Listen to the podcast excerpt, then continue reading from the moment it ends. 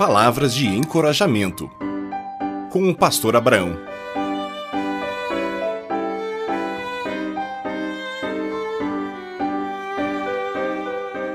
Comunicação.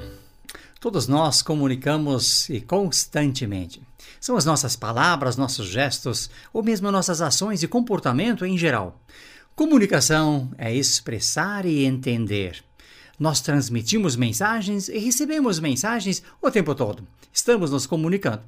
Através da comunicação, somos moldados desde o berço. Os nossos pais, a família, a escola, a igreja e muito mais nos se comunicam conosco e nos moldam.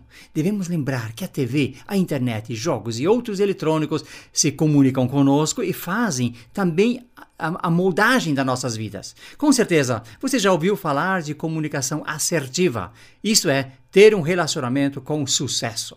É uma capacidade para elaborar corretamente um pedido e agradecer no momento certo para obter êxito. É a capacidade para recusar falas gestos e atitudes que deturpam o bom relacionamento. A comunicação assertiva sabe expressar sentimentos que não machucam os outros e nem se deixam machucar. Com certeza, todos nós já ouvimos o provérbio: quem não se comunica se trumbica. Assim dizia o saudoso Chacrinha. Em vez de dizer trumbica, vamos dizer se complica. Isso é nosso desafio para que possamos nos comunicar assertivamente.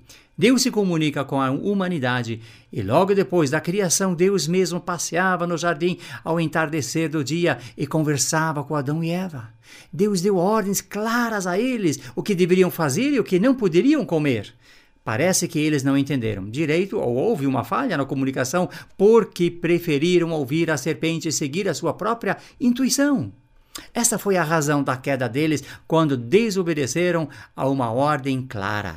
A história bíblica nos mostra que Deus sempre se comunica com a humanidade, através de sinais, pela natureza, por sonhos, revelação. Deus se comunica com seus filhos até hoje pelo Espírito Santo com visões e situações sobrenaturais.